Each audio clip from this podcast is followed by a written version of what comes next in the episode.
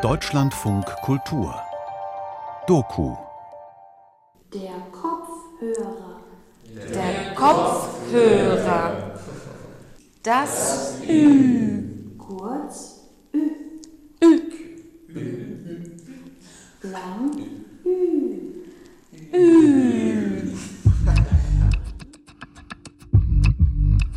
Voice Versa. Sprachen auf Arbeit. Mein Name ist Dominik Jalö. Ich bin der Host von diesem Podcast-Projekt von Deutschlandfunk Kultur und dem Goethe-Institut. Ihr hört jetzt Folge 21 der zweiten Staffel.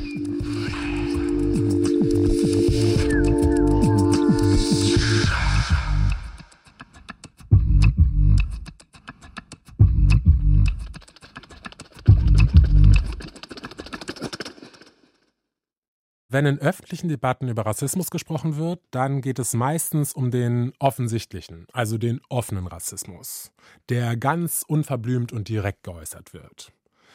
Am einfachsten scheint es, über den Rassismus zu sprechen, der von Personen ausgeht, die sich halt ganz klar rechts positionieren und keinen Hehl draus machen. Alltagsrassismus findet aber weniger in unseren Debatten statt. Und das liegt wahrscheinlich, sehr wahrscheinlich daran, dass viele Menschen sich dann nicht mehr so schnell davon freisprechen könnten und das kann ganz schön unangenehm werden.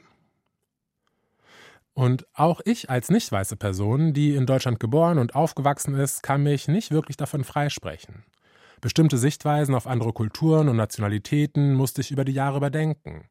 Gerade die 90er waren eine Zeit, in der Menschen ernsthaft dachten, Rassismus hätten sie in der Nazi-Zeit hinter sich gelassen. Gleichzeitig wurden aber in Serien, in Filmen und ganz besonders in der Comedy rassistische Stereotype bis zum Get-No reproduziert. Ich kann mich noch gut daran erinnern, wie in meiner Zeit als Schauspieler eine Casterin für eine Daily Soap zu mir gesagt hat: Also, Herr Jalö, ich will ganz ehrlich zu Ihnen sein. Wir würden sie niemals als Polizist besetzen, da wären die Leute auf dem Dorf irritiert. Bei uns wären sie eher der hippe DJ. Das ist jetzt schon über zehn Jahre her, ich werde diesen Satz aber garantiert nicht vergessen. Leider war diese Frau aber nicht die einzige Casterin mit dieser Einstellung. Ich weiß noch ganz genau, wie oft ich mir für Castings Akzente antrainieren musste. Also wie spreche ich als Fremdsprachler Dinge in Anlehnung an meine Muttersprache bewusst falsch aus. Und gerne wurde ich auf migrantische Rollen eingeladen, die überhaupt nicht zu meinem Rollenprofil gepasst haben. Allah, der hat dunkle Haut, der wäre doch der perfekte Gangkollege für die Bushido-Verfilmung. Und so gut wie immer wurde bei meinen Rollen meine Herkunft thematisiert. Ob es jetzt wirklich die hinterwäldlerischen DörflerInnen waren, die daran schuld waren, oder doch vielmehr die Fernsehindustrie, die einfach viel zu bequem war, mal Dinge anders zu machen und der es egal war, in was für einem Ausmaß sie die Menschen vom Fernseher beeinflusst hat? Ich habe die starke Vermutung, es war eher Letzteres. Jetzt denken sich wahrscheinlich einige, das ändert sich doch gerade alles. Ja, ja, aber viel zu langsam. Wir brauchen noch ganz viele neue Bilder. Wir brauchen Bilder von migrantischen Realitäten, die Migrantinnen und BIPOC empowern. Diverse Migra-Stories, die somit auch unsere Bilder in der deutschen Gesellschaft verändern. Vielleicht gehen wir dann auch irgendwann nicht mehr direkt von Klischees aus und halten es auch nicht mehr für so verwunderlich, dass eine Polin tatsächlich Dozentin für Deutsch als Fremdsprache sein könnte. So wie unsere Autorin Karolina Schwuliewska, die hier bereits den dritten Teil ihrer Story mit uns teilt. Viel Spaß. Achtung, Achtung, meine Damen und meine Herren, herzlich willkommen und nicht verstehen.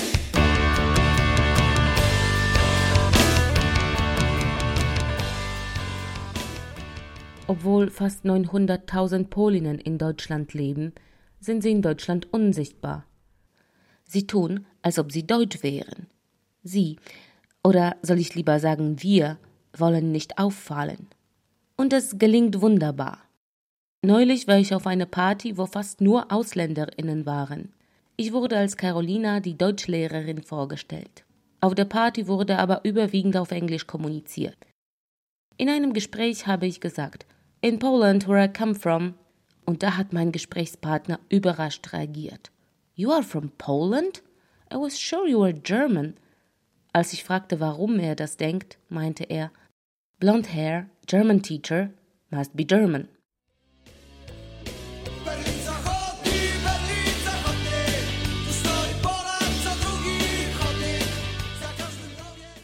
West-Berlin, Hier steht an jeder Ecke ein Pole, heißt es im Refrain eines polnischen Punkliedes.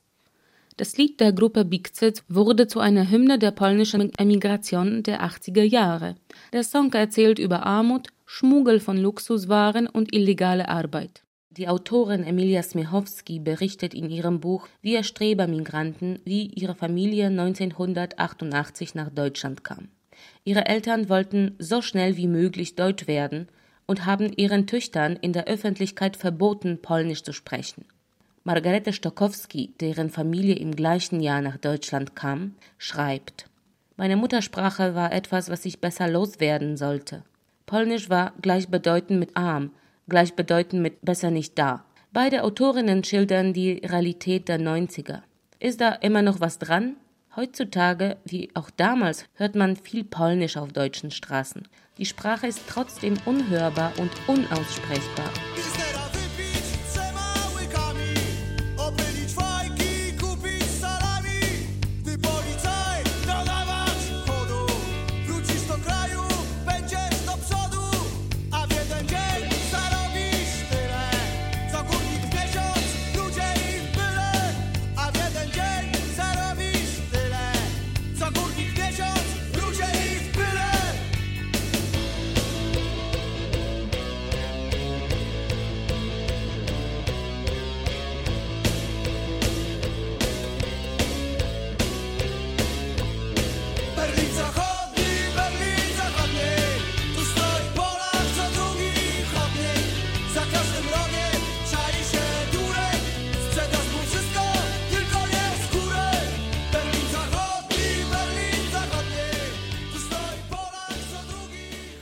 Im Song Westberlin werden die Stereotype über Polen in Deutschland absichtlich überzeichnet. Pilsner in drei Schlucken trinken, Kippen verkaufen, Salami kaufen. Wenn Polizei kommt, musst du abhauen. Wenn du zurück im Land bist, hast du einen Vorsprung. Und an einem Tag verdienst du so viel wie ein Bergmann in einem Monat im Dreck und Staub. Westberlin, Westberlin, hier steht an jeder Ecke ein Pole. Unsere Armut entlastet uns sowie die polnische Wirtschaft und das Dritte Reich. Der Zug fährt, die Räder klappern, Dampflok pfeift und Weiber schwitzen. Westberlin, Westberlin, hier steht an jeder Ecke ein Pole. Zurück zu der heutigen Wahrnehmung von Polinnen und der polnischen Sprache. Vielleicht wird die Sprache nicht wahrgenommen, weil sie so gut wie überhaupt nicht bekannt ist. In meinem Kiez in Schönerberg frage ich, wissen Sie, wie Danke auf Polnisch heißt? Nein, tut mir leid. Da habe ich keine Ahnung, tut mir leid. Ich wüsste jetzt kein polnisches Wort, nee. Leider nicht, nein. Ich muss leider passen. Ich habe einen guten, einen guten polnischen Freund, aber er spricht leider zu gut Deutsch. leider nicht. Weiß ich nicht, was Danke heißt. Nee, leider nicht. Sie wissen's. Ich weiß es. Ich sagen, sagen Sie mal. Äh, Weil ich habe einen ganz netten polnischen Freund, aber wir reden nur Deutsch deshalb, der war der ganz lange in Deutschland wohnt. Aber sagen Sie, wie heißt er? Dziękuję. Dziękuję. Dziękuję. Okay. Dziękuję bardzo. Tschüss. Es ist bedauerlich. Ich kenne keine Statistiken, aber ich würde schätzen, jeder Zweite in Polen würde das deutsche Wort Danke wissen. Es gibt aber ein paar Ausnahmen. Ich weiß nur Dzień dobry. Dzięki. Ja, super. Dziękuję. Dziękuję. Dziękuję, genau, ja, vollkommen richtig. Wow, super. Und äh, guten Tag. Dzień dobry, ja. Oder, ja, ne? so rum, ja. Super. Und noch etwas wissen Sie? Mam na imię Lisa. Nas, Nastarowie. Nee, nee, nas, nee, Nastrowie, genau. Nicht. Nastarowie, sondern Nastrowie. Ich habe mal Polnisch in der Schule gelernt, muss ich zugeben. Ein bisschen, ja. Echt? Hier in Berlin, ähm, Gabriele von Bülow Schule, Gymnasium, die machen das als dritte Fremdsprache. Also ich habe ein ganz bisschen gelernt. Polnisch gilt als unheimlich schwierige Sprache und wird oft mit Russisch verwechselt. Wie ich schon erwähnt habe, kann kaum jemand meinen Namen aussprechen. Ich heiße Schulejewska. Oft werde ich aber mit Schulewskaja angesprochen. Das wäre eindeutig ein russischer Name. Nach Jahren der russischen Dominanz in Polen ist dieser kleine Fehler für uns Polinnen ein ziemlicher Fauxpas. In meiner Schule, wo bereits vor mir meine Landsleute tätig waren, werde ich oft auf Polnisch begrüßt. Cześć kochanie! Cześć, jak leci? Dobrze, a ty? Też dobrze. A, co nowego pod słońcem? E, muszę pracować. O, ja też. Nie chcę. Jestem zmęczona. Eine Sprachschule ist natürlich kein homogener Ort. Da kann man sogar mehr Sprachen hören als in der ganzen U-Bahn-Linie U8. In meinem Unterricht tausche ich mich mit meinen Schülerinnen sehr häufig über Kulturunterschiede aus. Ich erzähle von meinem Land und sie erzählen von ihrem. Obwohl ich eine Leitfunktion im Unterricht habe, denke ich manchmal, dass wir alle uns einfach an die vorgegebene Norm annähern wollen. Zusammen mit meinen Schülerinnen mache ich eine Phonetikübung. Wir sprechen Wörter mit Umlauten nach. Lang. Ö. Ö. Die Vögel. Die Vögel. Die Möhre. Die Möhre. Der Löwe. Der Löwe. Das Öl. Das Öl. Der Dosenöffner. Der Dosenöffner. Hören. Hören. Der Kopfhörer. Der Kopfhörer. Das Ü. Kurz Ü. Ü. Lang Ü. Ü. Die Mühle. Die Mühle. Der Kürbis. Der Kürbis. Die Schüssel. Die Schüssel. Das Bügeleisen. Das Bügeleisen. Die Tüte. Die Tüte. Die Türklinke. Die Türklinke. Die Würfel. Die Würfel. Die Mütze. Die Mütze. Schülerinnen erzählen mir auch über Vorurteile, mit denen sie konfrontiert werden. Äh, viele Leute fragen mich, ob äh, ich Alkohol trinke oder äh, Schweinfleisch esse. Ich komme aus der Türkei, äh, aber ich trinke Alkohol und ich esse Schweinfleisch. Meine Person bedient auch gängige Polen-Vorurteile. Nicht selten werde ich gefragt, ob ich Putzfrau bin. Mit mir wird auf einmal langsam gesprochen, und eine Polizistin hat mich gefragt, nachdem ich meinen polnischen Ausweis gezeigt habe, ob ich schreiben kann.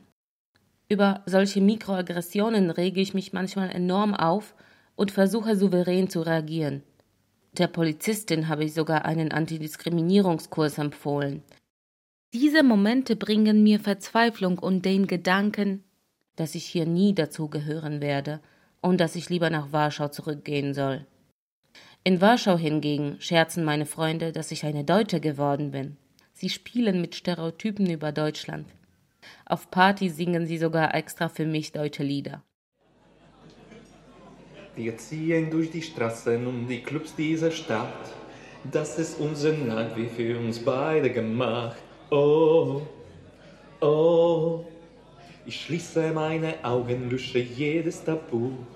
Küsse auf der Haut, so wie ein Liebestattoo. Oh, oh. Was das zwischen uns auch ist. Bilder, die man nie vergisst. Und dein Blick hat mir gezeigt, das ist unsere Zeit. Atemlos durch die Nacht, bis ein neuer Tag erwacht. Atemlos, einfach raus, deine Augen ziehen mich aus. Atemlos durch die Nacht, spür, was Liebe mit uns macht. Atemlos, schwindelfrei, großes Kino für uns zwei. Wir sind heute ewig tausend Glücksgefühle. Alles, was ich bin, teile ich mit dir. Wir sind unzertrennlich, irgendwie unsterblich. Komm mit meiner Hand und geht mit mir. Irgendwann merke ich, dass mit dem Hiersein in der deutschsprachigen Wirklichkeit etwas von meiner polnischen Präsenz verloren geht. Neulich kam ein Moment, dass ich ein neues, polnisches, slanghaftes Wort nicht kannte. Und da musste ich meinen guten Freund Marcin anrufen und ihn fragen, was Essa bedeutet. No nie, po pierwsze nie essa, tylko essa. Akcent na pierwszą sylabę. Skąd się wzięło to słowo? Nie mam bladego pojęcia. Jestem już w tym wieku, nie wypominając, że sprawdzam tak naprawdę nowe słowa młodzieżowe, które y, pojawiają mi się w tak zwanych mediach społecznościowych, w słowniku miejskim. Y, jeśli chodzi o znaczenie słowa esa, to jak chcesz podkreślić, że coś jest ok, super, ekstra, to właśnie mówisz essa. Ja czasem używam tego sformułowania, ale po pierwsze ironicznie i po drugie w, w całym takim sformułowaniu, e, na przykład essa wariacie. Wie jede Lehrerin monologisiere ich und gebe gerne Ratschläge. Es ist wichtig, auch einen deutschsprachigen Freund zu haben. Also es ist wichtig, auch eine Person in eurem, wirklich in eurem privaten Leben, eine Person zu haben, mit der man auf Deutsch spricht. Nicht auf Englisch, nicht auf Arabisch, nicht auf Ukrainisch. Das ändert alles, weil das, was wir im Kurs lernen, das ist nicht genug. In euer alltägliches Leben Deutsch zu integrieren, ist wirklich sehr wichtig. Die Hausaufgabe, die ihr jetzt für immer habt, ist äh, neue Erfahrungen in der deutschen Sprache. Und da ist jede Situation äh, ist wichtig. Ja, aber ich habe äh, ein bisschen Problem mit Sprechen. Ja, ich, hab, ich habe Angst. Ah, okay. Siehst du, deswegen, das ist der Grund, warum du das machen musst. Ja. Du musst diese Angst überwinden. Ja. Nervös? Das ist normal. Das ist normal. Das ist fast immer so, wenn man in einer fremden Sprache spricht, ist man ein bisschen nervös. Weil, warum? Man ist in einer fremden Sprache eine andere Person. Ich lebe jetzt in zwei Sprachen. Momentan überwiegt noch Polnisch. Wie die Geschichte weitergeht, weiß ich noch nicht. Ich würde mir am meisten wünschen, dass die Welten und die Sprachen sich vermischen und dass Warschau ein Viertel von Berlin und mit einer U-Bahn-Linie erreichbar wäre. Leider, ganz leider, sind das zwei Wirklichkeiten mit wenigen Schnittpunkten. Dieses Gefühl spiegelt am besten das polnische Lied Araja aus dem Jahr 1987 wider. Es ist ein Protestsong gegen die Teilung Berlins. Der Songtext ist sehr metaphorisch. Das Lied erzählt von einem schizophrenen Gefühl des Zerrissenwerdens.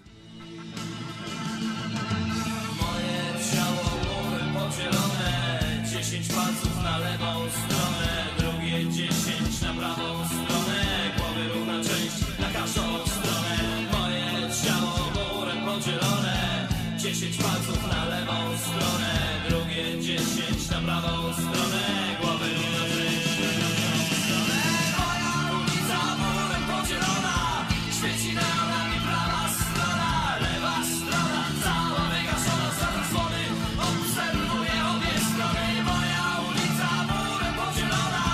świeci neonami prawa strona, lewa strona, cała wygaszona za zasłony, obserwuję. Der pathetische Text des Liedes geht so. Mein Haus ist durch eine Mauer geteilt. Treppenhaus ist durch eine Mauer geteilt. Badezimmer auf der linken Seite, Küche auf der rechten Seite. Mein Körper ist durch eine Mauer geteilt. Zehn Finger auf der linken Seite, zehn auf der rechten Seite. Ein gleicher Teil meines Kopfes auf jeder Seite. Meine Straße ist durch eine Mauer geteilt. Neonlichter leuchten auf rechter Seite. Die linke Seite ist völlig verdunkelt. Hinter dem Vorhang beobachte ich beide Seiten. Dieses Gefühl der Zerrissenheit können viele Menschen mit unterschiedlichen Kulturen gerade sehr gut nachempfinden, denke ich. Gleichzeitig aber auch Nastrovje für den Schatz und das Privileg, in zwei Kulturen zu Hause sein zu können. Und Cinque, Carolina, für deine Story. Ich muss gestehen, ich hätte auch nicht gewusst, dass das Danke auf Polnisch heißt. Das war Voice Versa Sprachen auf Arbeit für heute. Und ihr wisst, was kommt? Abonniert unseren ASS-Feed, folgt uns auf Instagram und vor allem schaltet auch beim nächsten Mal wieder rein. Mein Name ist Dominik Jalö. Do.